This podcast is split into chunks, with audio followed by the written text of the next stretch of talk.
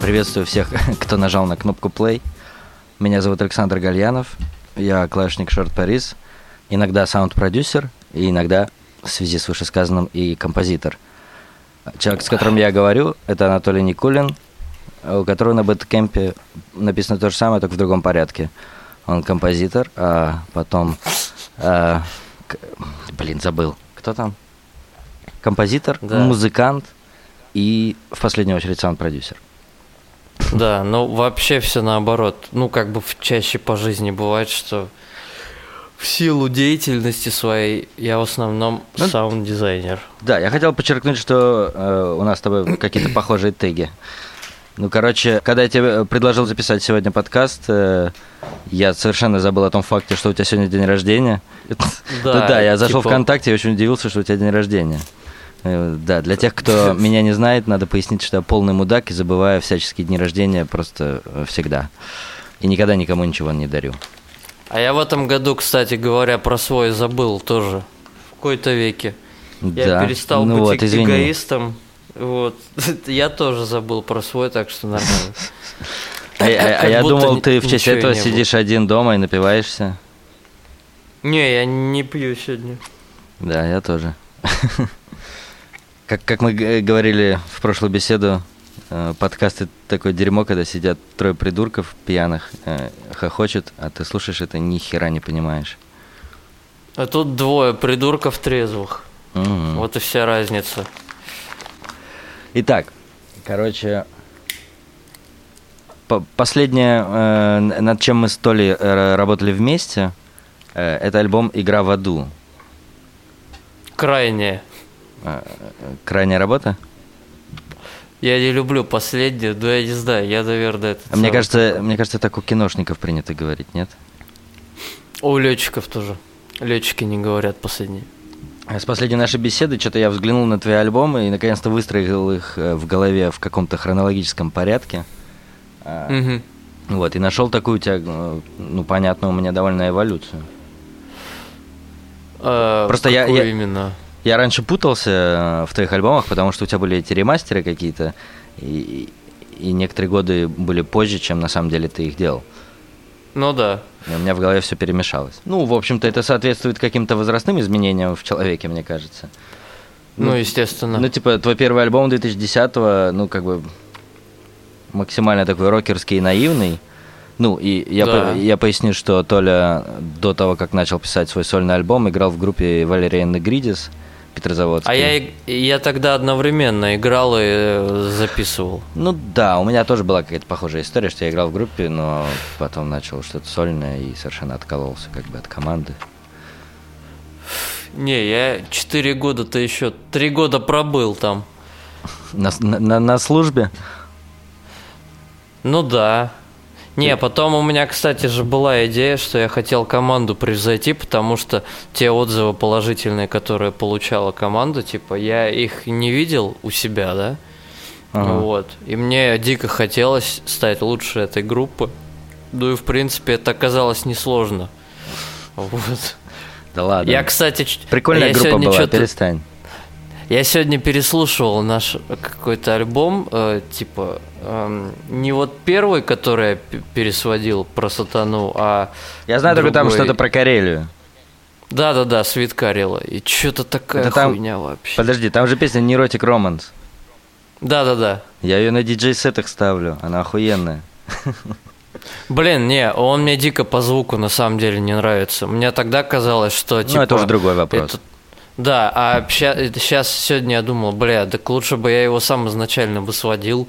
Хотя тогда я бы это нормально, наверное, не сделал. Вот, но если бы я сейчас сел, конечно, это было бы все в 20 раз круче. Но вот этот тот альбом, кот- который я бы не хотел пересдавать, потому что он дико скучный, на мой взгляд. Какой-то вымученный. весь. Вот, я придумал, что сказать про хронологию твоих альбомов. А, Ну. Вот, ну, мой, я- просто очень примитивный человек и нахожусь на стадии твоего второго альбома «Старение». Да ладно. Ну, как-то вот так сложилось. А, Потому что уже в альбоме «Газ» на- начинаются какие-то такие изменения тревожные, которые меня пугают. С одной стороны, это, во-первых, э, реальный э, звуковой терроризм. Э, Включи и слушай, да? Ну да. А, а во-вторых, э, тв- твоя непонятная мне любовь к восьмибитному звуку, песни «Дисциплина», М, Ну я же фанат японской всей этой темы. японской. Я- Мне Ну да, хочется это как, назвать каким-то движением в сторону Брюса Хаака. Не, я Хака тогда, кстати, еще не слышал, кажется. Я его попозже послушал. Ну да, там больше, А. больше такой как-то эстрадного звучания. Гол- Голубой Ургант. Я, я увлекся этим самым Yellow Magic Orchestra и очень много их слушал. Вот. И какой-нибудь там, условно говоря, там Женя Горбунов, например, из группы ГШ, меня бы в этом смысле понял. Ну и, Мгм. кстати говоря, этот самый Женя Адвокат из группы Адвокаты и экс Дзержинский Битс. Вот. Они как бы в теме. А для многих, да, это какая-то тр- трэш какой-то непонятный. Ну вот, и э, с тех пор э, в твоей дискографии начинается какое-то падение, э, в какой-то ужас. Да ладно. Я не согласен. Ну, не спеши интерпретировать меня. Ну окей. Вот, и а- альбом «Пока я спал» — это для меня просто сосредоточение какого-то ужаса. Вот, я, я выполнил домашнее задание и послушал еще раз песню «Кум тыква». Ага. Да. Ну, блин, жуткое ощущение она вызывает. Как бы тебе очень смешно, и в какой-то момент у тебя прям визуальные какие-то образы от этих дебильных звуков возникают. Вот, а под конец начинается какая-то настолько странная жесть, что, ну, становится не по себе. Э, Окей, я, наверное, должен как-то парировать. Э, Почему? Мне казалось, что я говорю комплименты, нет? Э, Не, я могу за, ну, про альбом «Газ» пояснить, что это явно какой-то переходный альбом. Я же вот Ну да. писал в прошлом, в прошлом году статью о том, что вот он такой как бы из одного состояния в другой переход.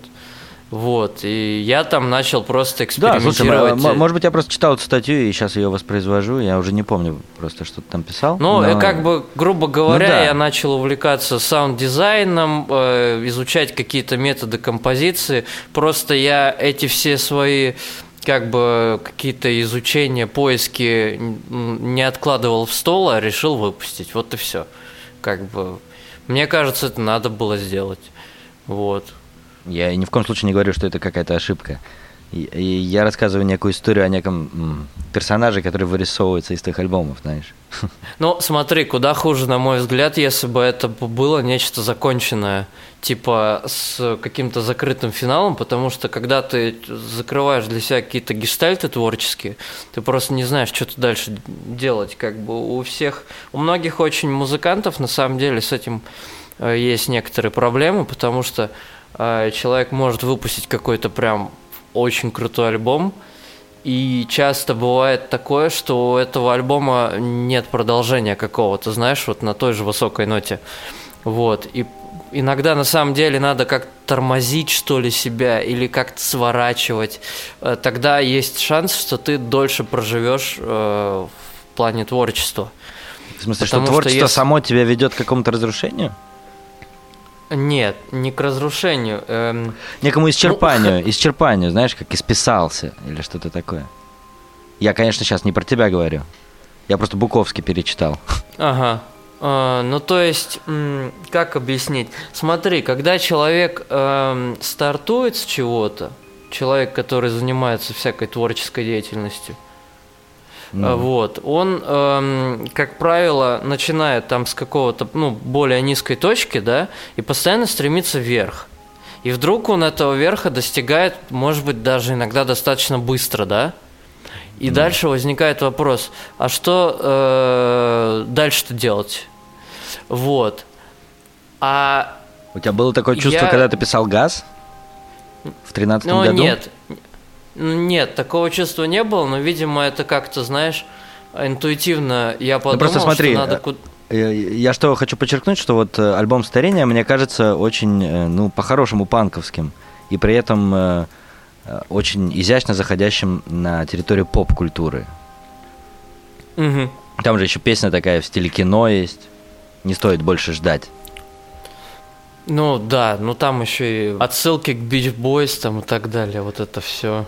И еще там э, тематика лирики, она такая основана на какой-то обиде на мир, на одиночестве, но полная решимость стоять твердо среди э, этого говна. А потом дальше, э, после альбома «Газ», ты переходишь вообще к альбому, где ты мог бы ну, назвать это группой. То есть ты собираешь состав, там нет ни одного слова, и это просто джаз, например. У тебя два таких альбома. Ты начал записывать альбомы, в которых ты пытался э, освободиться как бы от себя как от автора и делать импровизации. Mm-hmm. То есть, э, как, как я сказал, что у тебя начал появляться в альбоме «Газ» какой-то музыкальный терроризм, и вот в этих трех альбомах, и пока я спал тоже, этот музыкальный терроризм как бы развивался. Ты как будто бы ищешь все более и более изысканные способы э, изнасиловать слух слушателя. Э, ну, хотя нет, я, конечно, согласен, что издавать джазовые альбомы в наше время э, это не то чтобы прям терроризм, скорее в этом есть некое благородство. Но это и терроризм тоже. А, на самом деле все крайне прагматично. Это же чисто такая история, связана с каким-то определенным творческим методом. Ну вот, например, смотри, про альбом старения э, я могу объяснить.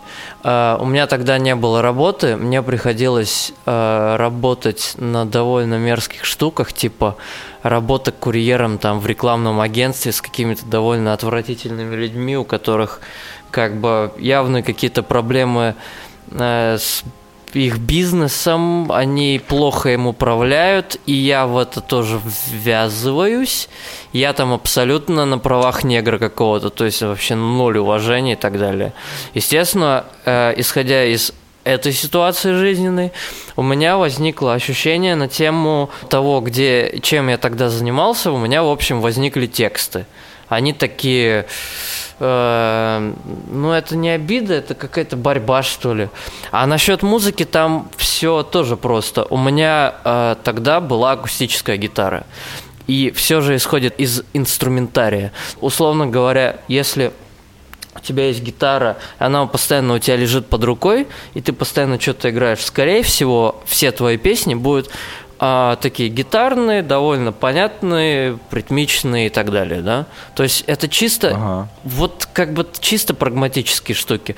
Насчет джазовых альбомов первого, я просто, это был какой, 15-й, по-моему, да, нет, 16-й год.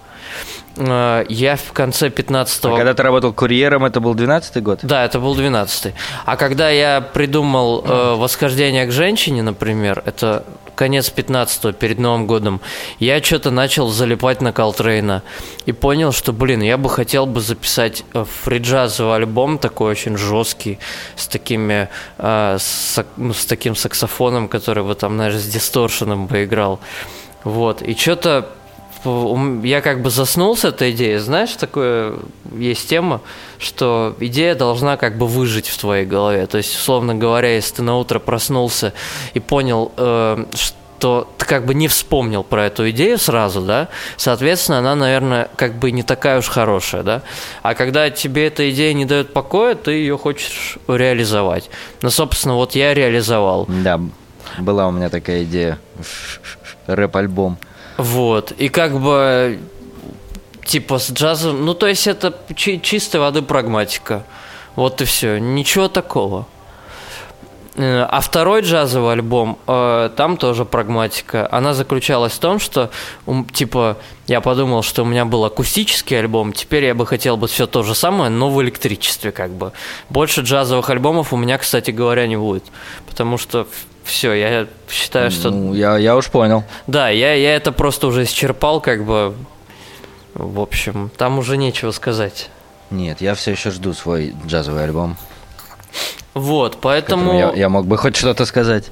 Поэтому как бы это все завязано на прагматике и на определенных каких-то ситуациях.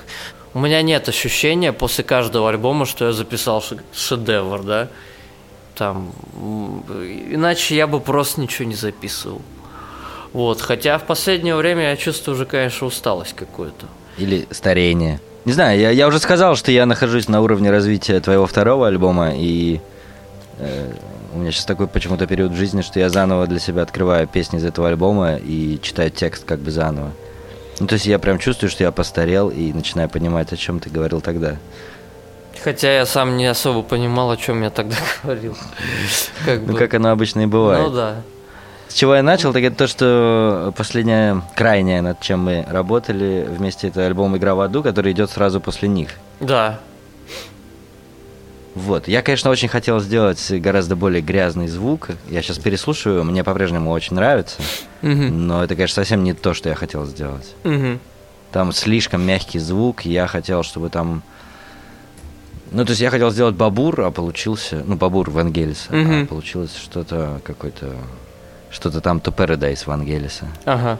Ну, для меня это, кстати, тоже такой полуготовый альбом. То есть э, я думаю, что у меня в жизни рано или поздно появится ситуация, когда я к нему вернусь, я его перезапишу э, и реализую полноценно уже, как бы я хотел это сделать. И допишу, кстати говоря. Э, стоит пояснить, что из всех моих знакомых Анатолий э, единственный, кто знает ноты. Угу. Ну да, есть такое дело. То есть ты когда это писал, ты это что, в голове слышал? Ну нет, конечно, нет. Я не до такой степени. Сейчас, кстати, знаешь, там последние лет 40 ни один человек, пишущий музыку, вообще так не работает. Это знаешь, раньше. Правда? Ну конечно. Ну нет, я думаю, чуваки в консерваториях так не, не, не, не, не, они слышат, не, когда видят. Э, нет. Дирижер должен это делать, в смысле? Как может дирижер этого не делать, когда он там стоит? Они так или иначе работают софтом, я тебе точно могу сказать. Э, вот пидоры. Так Заппа работал с софтом, с первыми компами, представляешь? Он работал в секвенсоре. Потому что не знал ноты? Нет, он знал ноты. Ну, как бы ему было проще партитуру писать там. То есть он, по сути, первопроходец. Скажи что-нибудь плохое про Фрэнка Заппу. Я его ненавижу. Да ничего плохого не могу сказать. Он один из самых великих а, людей в 20 веке, я думаю. Ну, это... Даже Вангелис и то круче него. Да ну, нет, ну как бы... Ладно, я просто люблю тупые громкие фразы. Ну окей, ладно. Ну, а твой последний альбом э, вообще какая-то жуть. А, Повторяю, э, я тебя не ругаю, я строю красивую историю. Окей. Мне, мне нравится думать, что ты в своем творчестве приходишь к некому разрушению творческого метода а. и постоянно пере, перепридумываешь себя заново. Так слушай, я вот сейчас себя же разрушаю окончательно на будущем альбоме. Ты же поучаствовал в треке, который прямо на это намекает, что уже все. Только надо это будет убрать, потому что это прямой спойлер, как бы. Я думаю, похуй, все равно э, паблик сторона этот альбом не запустит. Поэтому как бы я э, стану еще хуже и страшнее. Да. Отлично, отлично. Я на самом деле не могу тебя спрашивать о твоем последнем альбоме, потому что я ни хрена не шарю. Угу.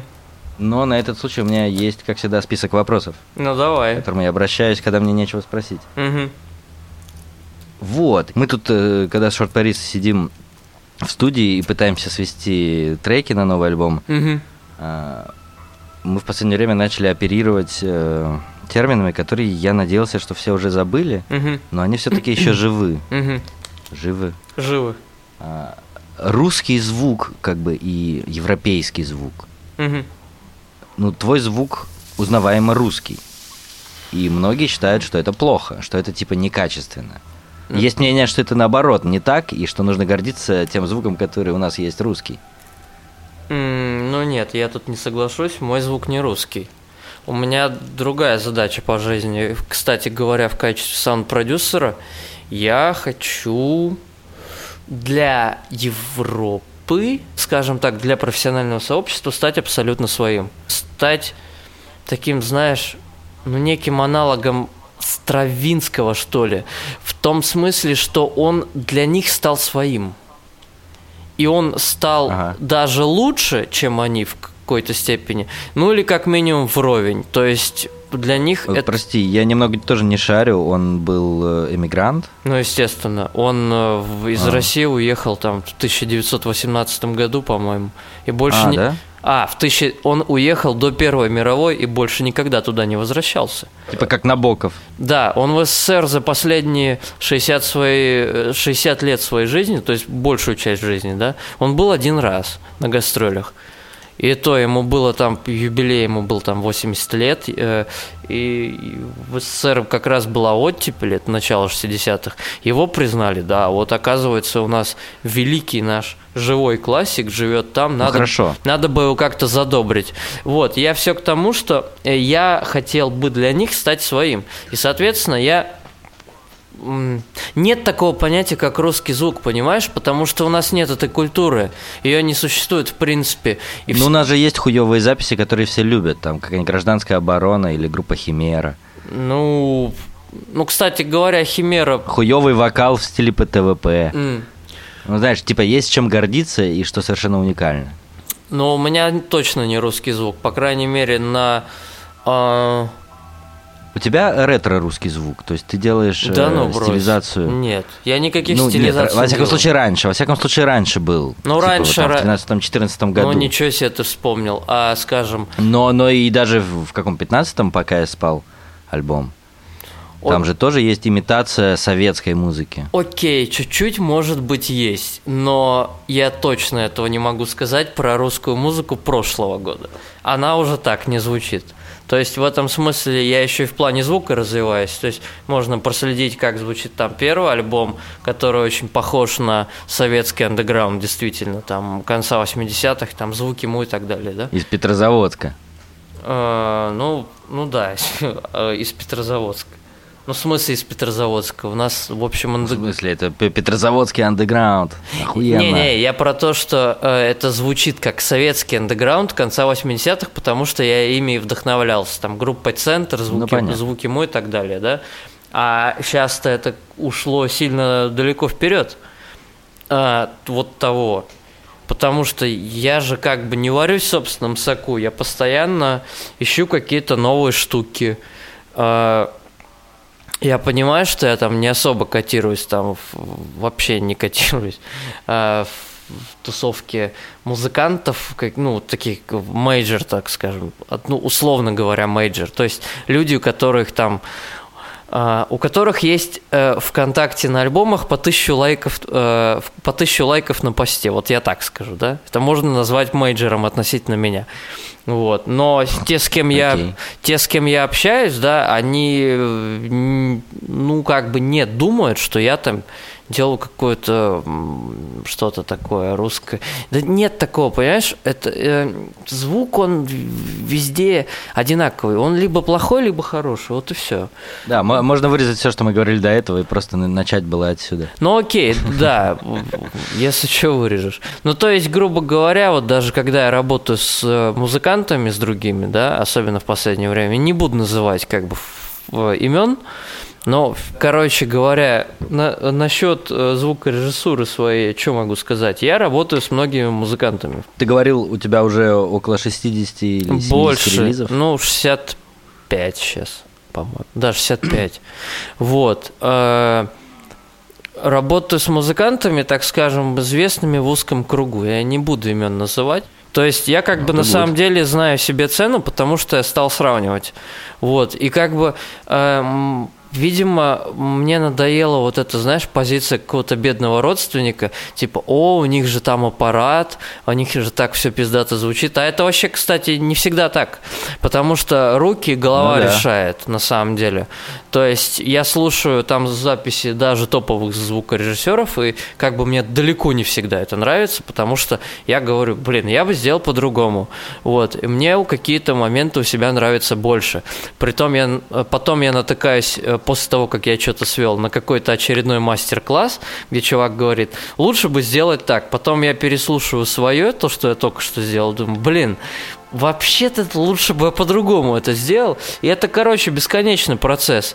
И в плане своей работы я как бы бесконечно развиваюсь, и в плане творчества, я надеюсь. То есть, с одной стороны, я устал, а с другой стороны, я думаю, что я, наверное, еще что-то смогу сделать очень крутое. Это такое странное состояние, вроде депрессивное, но оно какое-то такое... Короче, трудно убить характер, какое-то стремление, если оно в тебе вообще присутствует. Поэтому все не совсем так, как ты думаешь. Звук у меня не русский. Ну да. Нет. Ты опять все... Короче, ты параноишь. Я спрашивал тебя вообще об этом. Ну, хотя, окей, может быть, есть понятие русский звук. Но это очень локальная штука. Ну, локальная штука это то, чем э, вообще мировая поп-культура питается. Смотри, а, насчет русского звука, э, это типа, ну вот взять новую волну советскую, там, 80-е годы, ну, группа кино, да, например. А, и у нас подавляющее большинство ныне живущих э, постфан-групп, они это все дело воспроизводят. Вот это можно назвать какой-то национальной чертой э, в плане звука, да? Ты имеешь в Но- виду группу «Плохо»? Да, вот, например, кстати, яркий пример. Э, То есть я не уверен, что это хорошо. Не потому что там у, у них все стильно сделано, окей, я не спорю. Но это бесконечное воспроизведение ретро, это бесконечные вот эти 80-е, меня они дико достали. Ну, да. То есть прикол в том, что я, например, свожу постпанк не как постпанк. То есть я принципиально отказываюсь. Я всем делаю очень красивый, такой объемный, громкий звук, который на постпанк, в общем, не сильно похож. Ну да. И ну, это- то есть вообще э, тот путь, э, которым ты шел, э, ну, он так или иначе оказался тупиковым, хоть и очень лю- любопытным. Э, ты о каком? Ты про этот lo-fi йный звук? ну, я ли? говорю про, да, 13-14 год, когда ты делал там вот альбом с Константином Зедом, Ну, мода прошла. музыкальные Не-не-не, вибрации. нет, тогда это было ок, тогда это зашло, про него же там даже афиша написал, даже афиша написал. Ну да. Тоже мне. Вот, не, ну это просто, Ну, ну, в смысле, что сейчас, по-твоему, как бы тренды движутся в иную сторону? конечно, я... Они, они, они стали более, ну, так сказать, честными к звуку, и, ну, все-таки в звуке, так или иначе, нужно исходить из себя и не следовать никаким канонам. А, ну, звук itself должен иметь роль. Да нет, на самом деле просто ретро достало в широком понимании. Вот мне тогда нравилась вот эта вся винтажность, сейчас я уже вообще не могу это все слушать. Я слушаю что-то другое, как бы, не знаю. И поэтому м, я бы сейчас такой альбом, конечно, не стал бы делать. Я бы его сделал, но не в таком духе. И я бы сделал намного лучше, но то, что сделано, оно сделано уже. Вот. Поэтому мне очень нравилось работать над этим альбомом «Игра в аду», потому что это был чистый синтезаторный звук и полное отсутствие требования там, громкого мастеринга. То есть это, это была классическая запись э, с электронным звуком. Когда ты работаешь над таким материалом, ты чувствуешь свободу абсолютно от всех рамок и как бы работаешь с чем-то новым. Ну да, абсолютно. да, чего, так Чего есть. как бы нет, нету никакого жанра, который бы тебе диктовал, как делать. Вот, в этом-то и фишка вся. И поэтому, как бы, я думаю, да, я что... абсолютно согласен. Мы сейчас в той эпохе, когда все это старье нужно выкинуть куда подальше, серьезно. Мы должны э, пере- перестать строить иконостасы из э, прошедших эпох и как-то трезво взглянуть на вещи, на прошедшие. Я вот постоянно на эту тему рефлексирую, на тему того, что я раньше слушал.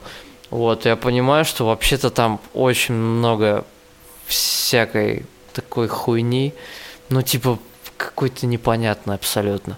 То есть очень мало всего, что мне доставит удовольствие как человеку, который занимается ну, технической стороной, техно- технологией, так скажем, да, и в творческом смысле.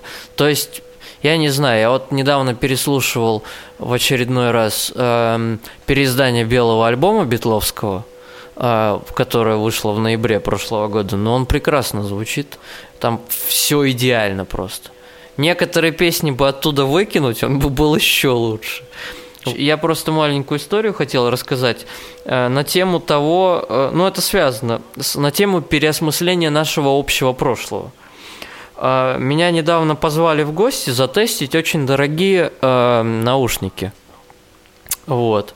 Я пришел, э, и типа для того, чтобы послушать что-либо, я должен был выбрать какой-то материал, который я слышал там миллиард раз, да, ну, чтобы понять, как это звучит.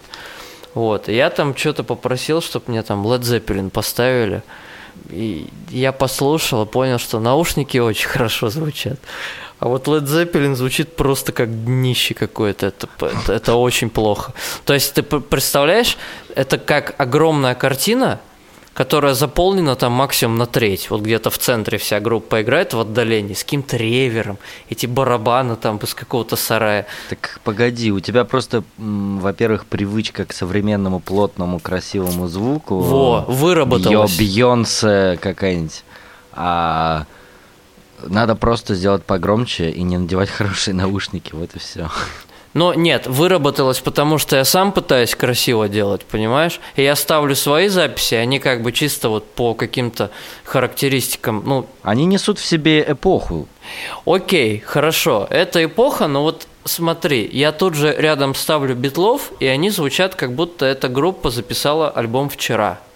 Вот видишь? А, вот ты о чем. Да, вот как бы там не, э, из той музыки на самом деле не все так уж прекрасно и беззаботно.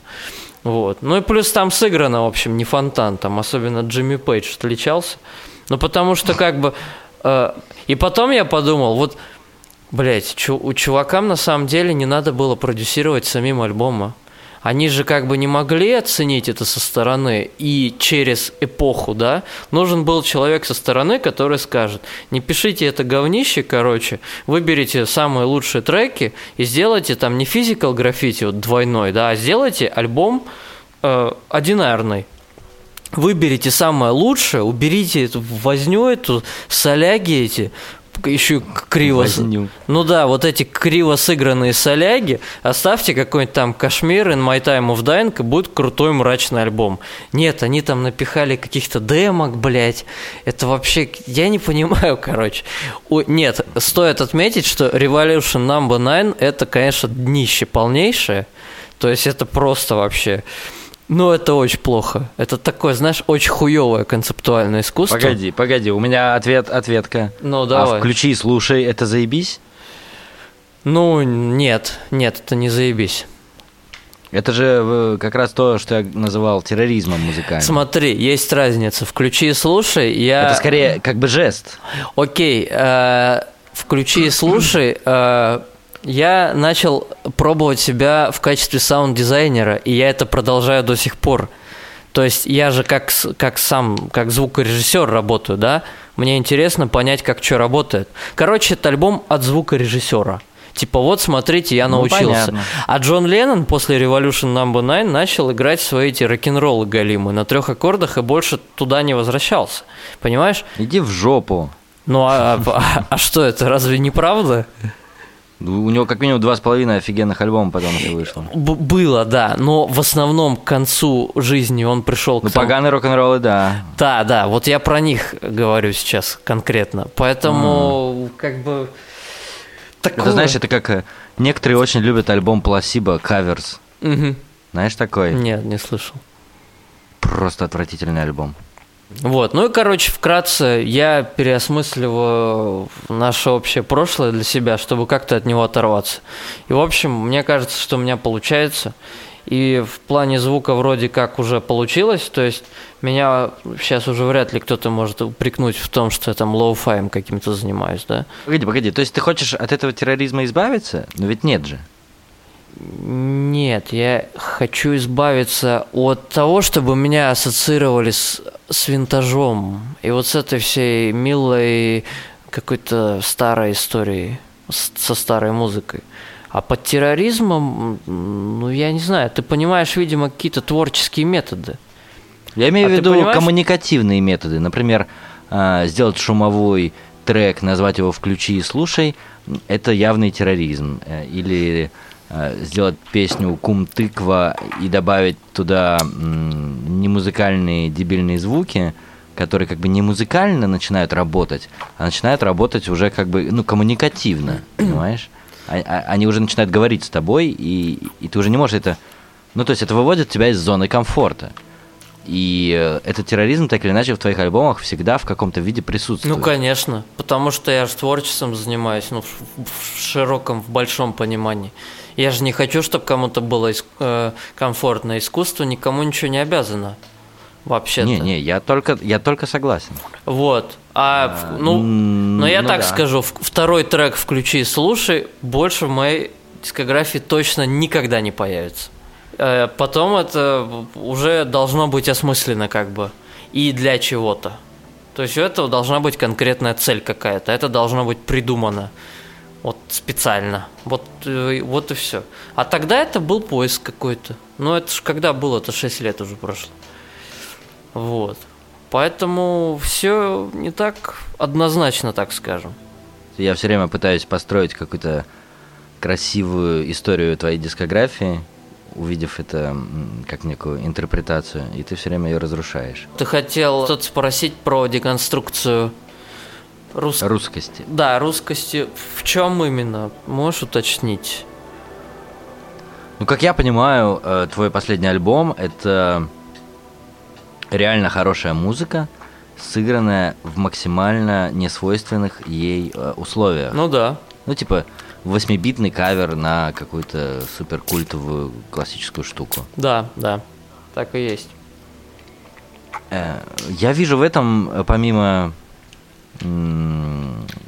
плевка в сторону России, точно такой же и плевок в сторону Запада. Не-не-не, это любовь на самом деле. Это попытка перекинуть мостик от той музыки к, ну к да, современным потому что реалиям. известен, э, ну типа все говорят, что на Западе обращают внимание на русскую, украинскую там музыку, а, только когда в ней есть этнические мотивы. Типа когда есть тег как бы world music, то это, это охотнее покупают, знаешь.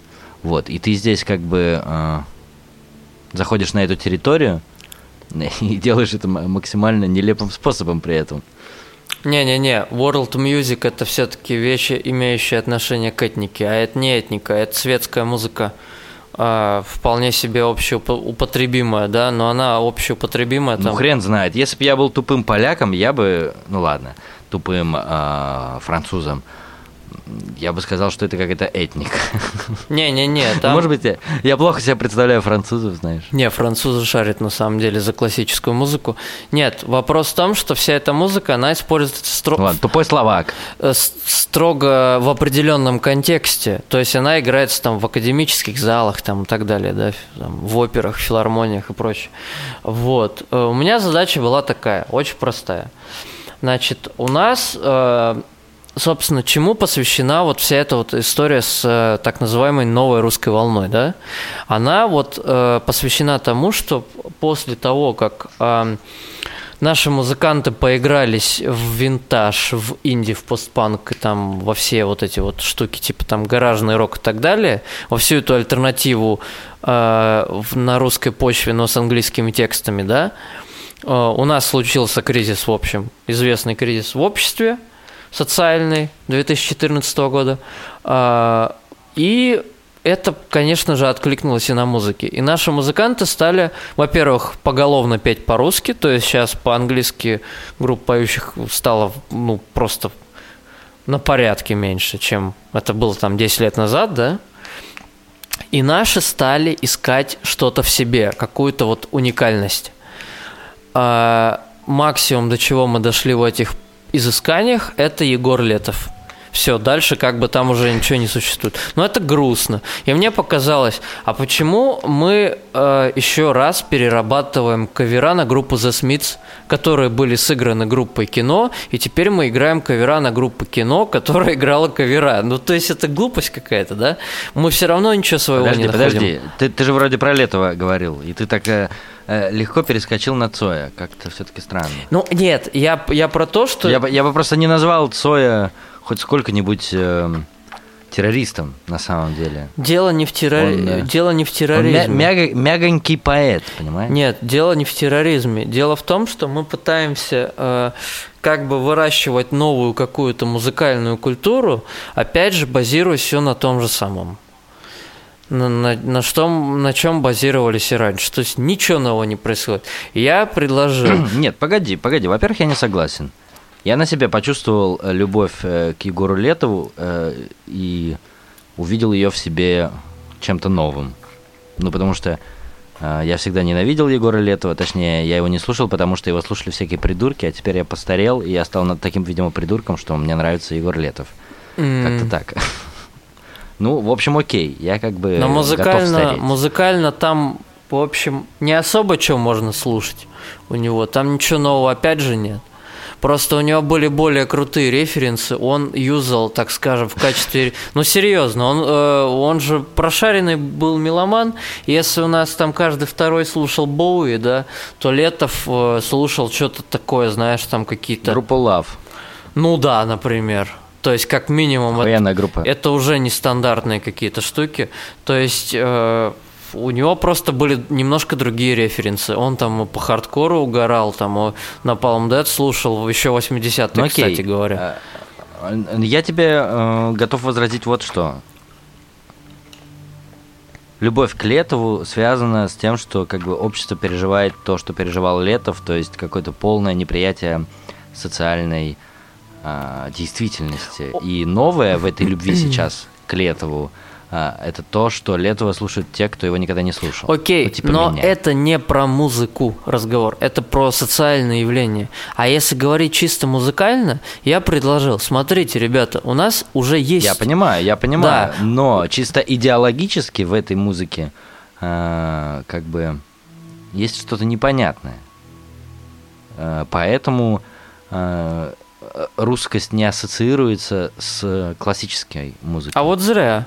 Потому что если... Зря. Я, я не спорю, что зря. Но музыка не может быть вне социума, а мы должны как-то принять тот факт, что мы были коммунизмом. Ну... И как бы и сама идея коммунизма все еще как бы прекрасна, и как бы она все еще так же грязна, как и пел лето. Скажем так, я, так же... я могу быть с тобой не согласен. Она все так же демонизирована. Ну окей, я могу с тобой не соглашаться, но вообще ты прав, потому что да, в, обществе социально работают вот эти штуки, что искусство должно быть э, связано с социумом, бла-бла-бла.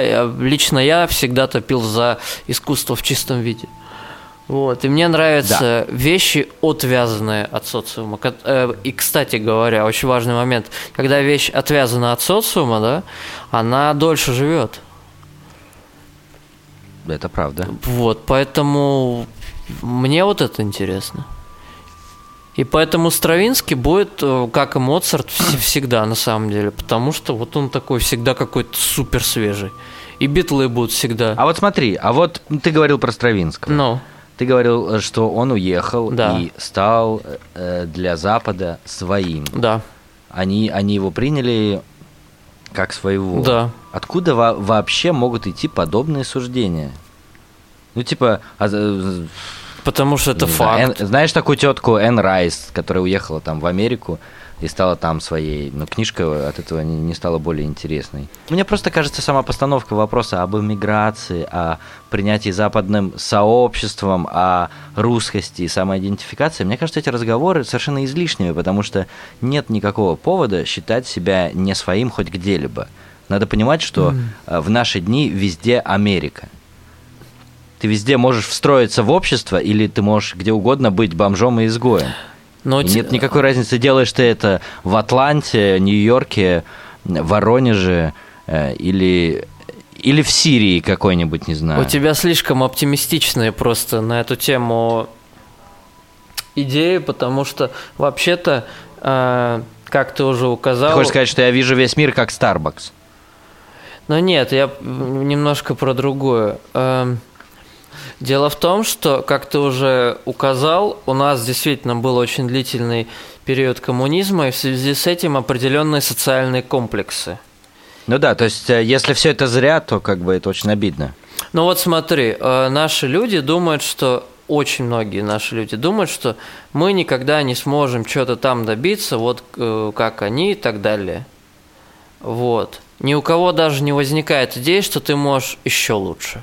Когда наш человек да. думает, что он что-то бы хотел сделать, чаще всего у него возникает мысль такая, знаешь, депрессивная, что ли, что вот я не смогу, как они, если этот человек работает на, как бы, на их поле деятельности, да, условно говоря, на западном поле деятельности, да, вот.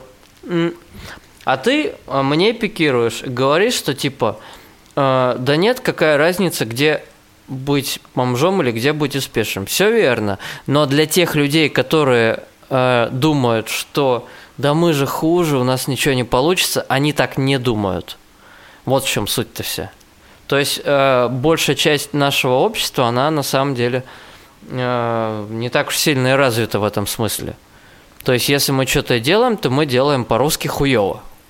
Вот, и нам кажется это нормой. И даже не возникает идея о том, как можно это сделать пиздато. Например, ну реально круто. Так вот, то, о чем я говорю, э, что нету никакого русского особенного хуева. Хуево, оно везде хуево. Ты сам это сказал, ведь правда? Оно, скажем так, его нет на самом деле, оно есть как фантом некий, как симулятор. То есть оно появилось при помощи тех людей, которые так рассуждают, я бы так сказал. Ну, вообще-то я не договорил. Да, на тему.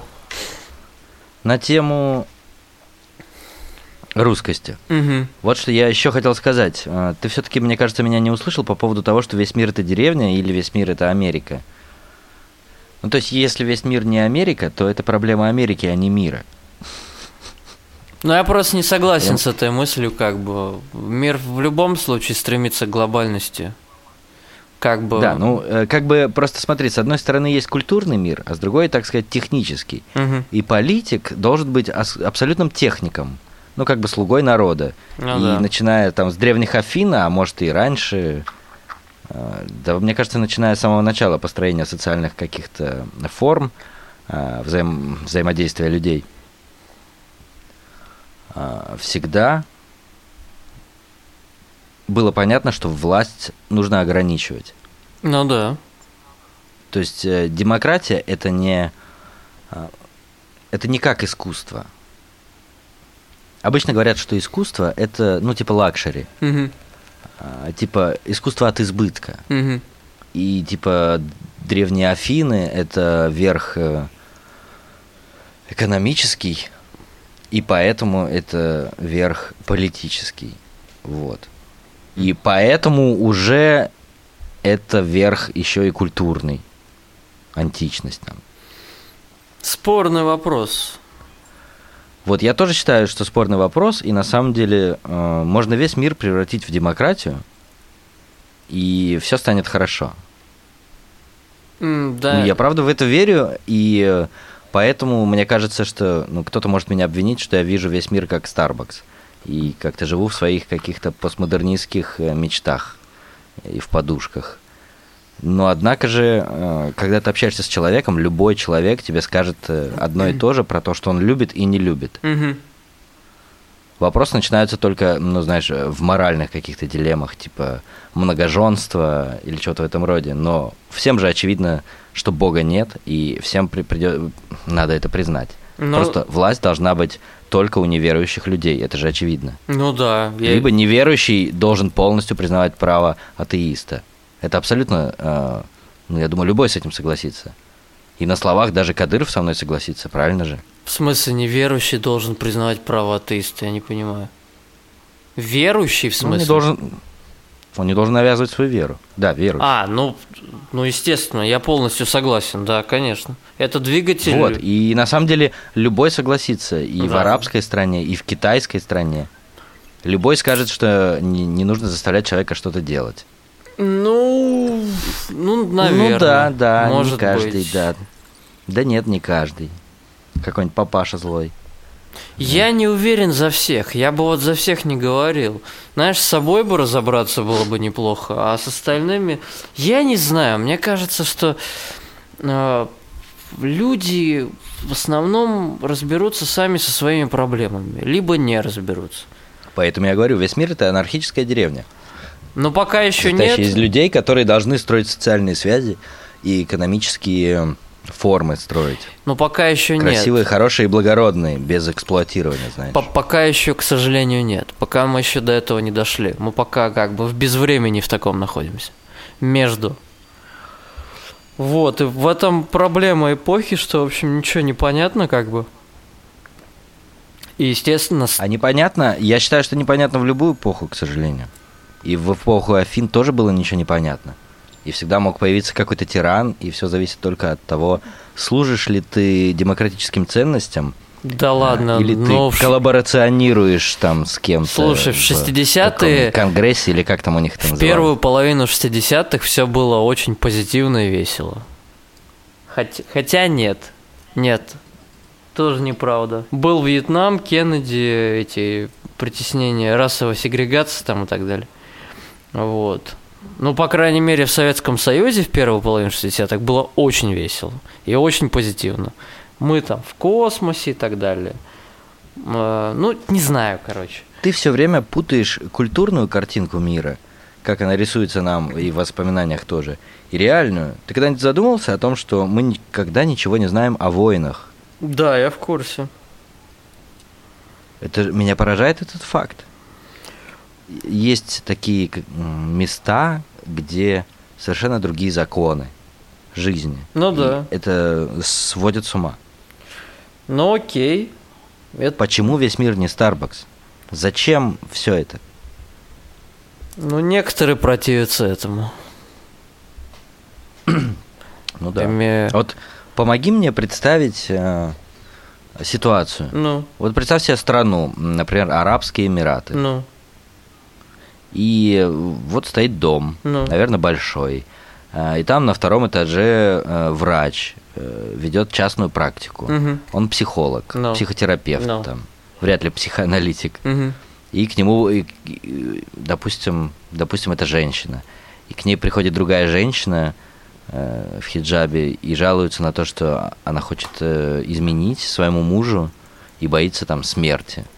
И вот что должен психолог сказать? Он как нормальный человек, который э, читал э, ну, научные работы по психологии, из-за которых сама наука вообще родилась, он должен понимать, э, что ну, это ненормально.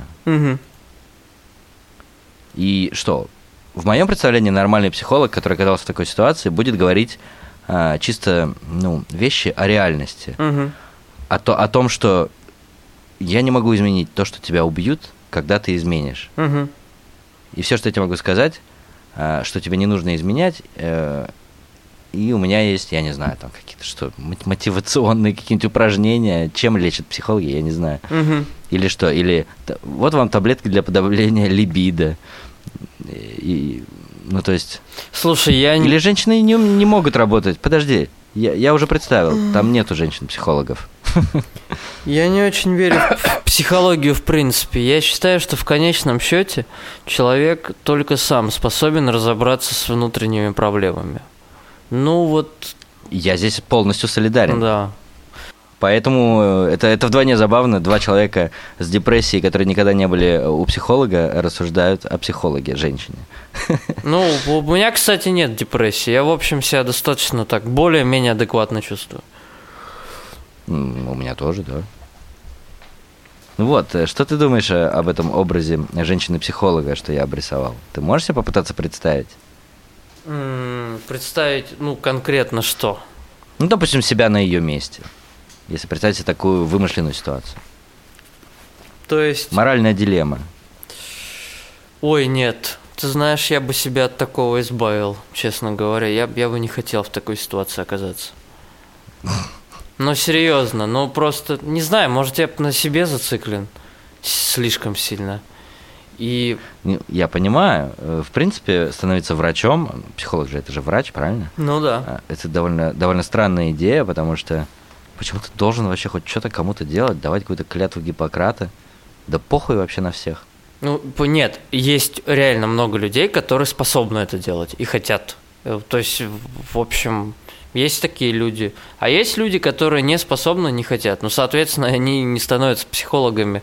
И, скорее всего, они даже э, гипотетически не могут представить себя там на месте этого психолога. Я бы не хотел этого, потому что я понимаю, что вот лично, пока я сам не разберусь там со своими какими-то делами, да, вокруг ничего цвести и пахнуть не будет, будет только гнить. И когда мне самому станет легче, мне будет казаться, поскольку все абсолютно субъективно, да, что все как-то кругом лучше. Вот. Вот как-то так. То есть это называется мы лечимся народными средствами. Э, Музыку можно отнести к той же херне? Ну да, я думаю, что. То есть настойка боярышника, занятие композицией, вот это примерно все из, из, од- из одной э, степи. Ну, знаешь, я, я считаю, что когда ты занимаешься искусством, ты заставляешь свой мозг буксовать.